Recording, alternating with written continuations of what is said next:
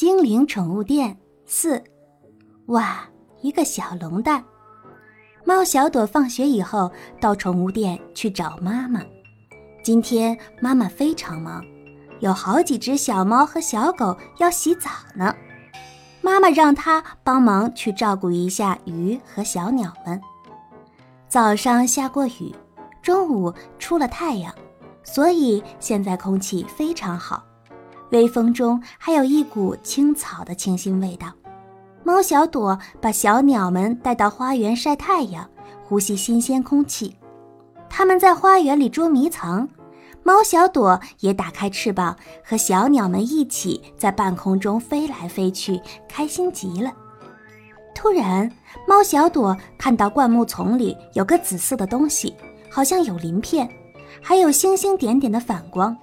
它一个俯冲下去，降落在灌木林里，收起翅膀寻找起来。翻了几棵灌木，就找到了一个椭圆形的紫色的球，还挺重，要两只手才抱得动呢。猫小朵拿着它走出来，对着阳光翻来覆去的看，这到底是什么呢？妈妈忙完了，也来到花园里，正好看到猫小朵抱着这个东西，呀。这里怎么有个龙蛋啊？妈妈问猫小朵。猫小朵惊讶极了，原来这是一个龙蛋啊！它怎么会掉在灌木丛里呢？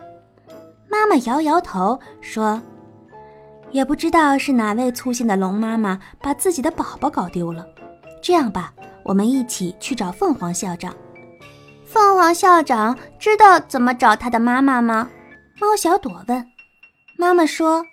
他应该也不知道，但是龙宝宝的孵化需要火，凤凰校长能帮忙。他们带着龙蛋来到精灵学校，在校长办公室里找到了凤凰校长。凤凰校长听说了他们的来意，让他们稍等一下，就变成凤凰飞走了。过了一会儿，他拿着一个树枝做成的窝回来。这个窝啊，是用我自己家里的梧桐树枝做的，不怕火。凤凰校长说：“他又拔了两根燃烧的羽毛放在窝里，这两根羽毛上面的火是不会熄灭的。把龙蛋放在上面，过一段时间，小龙宝宝就会孵出来了。”猫小朵和妈妈谢谢了凤凰校长，捧着这个窝回去了。因为担心这个燃烧的窝会吓到其他小动物，猫小朵和妈妈决定把它放在家里。为了保证家里没人的时候不会出意外，猫小朵的妈妈还用魔法做了一个保护罩，把龙蛋和窝保护起来。就这样过了一天又一天。一个月之后的一个清晨，猫小朵去看龙蛋的时候，听到了很轻的一声咔嚓。她把耳朵凑近一点，又听到了一声咔嚓。猫小朵跳起来喊。妈妈，妈妈，龙宝宝要孵出来了。然后用魔法送了三条口信，分别给白白、艾丽娜、小雅，告诉他们这个天大的好消息。三个小伙伴一接到口信，就飞快地赶来了。大家一起围在小窝的旁边，等着看小龙出生。没过多久，随着越来越大的咔嚓声，蛋壳表面出现了一条一条的裂缝。裂缝最密集的地方突然破开了一个洞，里面伸出一只长长的爪子。这只爪子用力地把洞扒得大了一些，又伸出了一只爪子。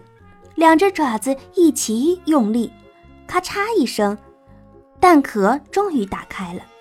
一只紫色的小龙睁着大眼睛，萌萌地看着大家。哇，好可爱呀！猫小朵看着小龙肉肉的小翅膀。嗯，快看，它的尾巴好长啊！白白指着小龙的尾巴说。艾丽娜突然想到了什么，哎呀，龙这种生物好像出生第一眼看到谁就会认谁是妈妈哦。小雅哈哈大笑，你们说它会认我们几个里面谁是妈妈呢？大家都笑了起来，期待地看着小龙，看它会向谁走过来。你们啊，想太多了吧？他认了谁做妈妈，谁就能照顾好他吗？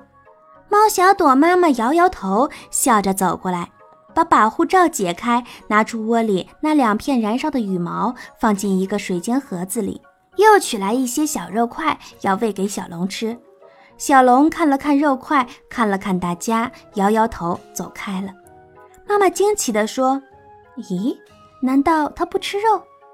听了这话，猫小朵转身去仓库拿了好多东西出来，有草，有小鱼干、小虫干、花瓣。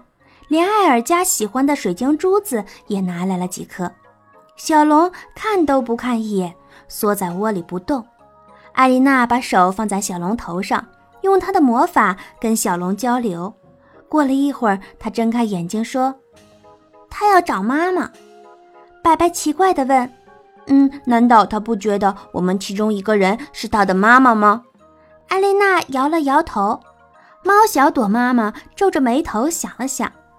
有了，孩子们，我们走。说完，抱起小龙的窝，拿着装凤凰羽毛的盒子就往外走。妈妈，我们去哪儿啊？猫小朵问。当然去找凤凰校长啊！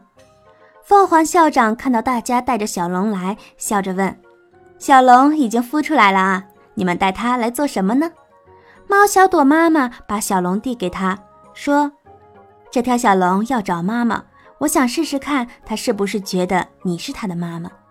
凤凰校长笑呵呵地接过小龙，小龙一到他怀里，马上开心地跳了起来，还扇动着小翅膀飞到他肩上，用头使劲地蹭着他的脸。猫小朵妈妈说：“看吧，我就知道，因为小龙是用凤凰校长羽毛上的火焰孵化的呀，他认得出凤凰校长的味道。”所以他肯定认为凤凰校长才是他的妈妈。看着可爱的小龙，凤凰校长说：“既然这样，那就让小龙留在我这里吧，我会把他当自己的孩子养大的。你们放心吧。”我们都很高兴。虽然小龙的亲生妈妈把他搞丢了，但是我们为他找到了一个爱他的凤凰妈妈。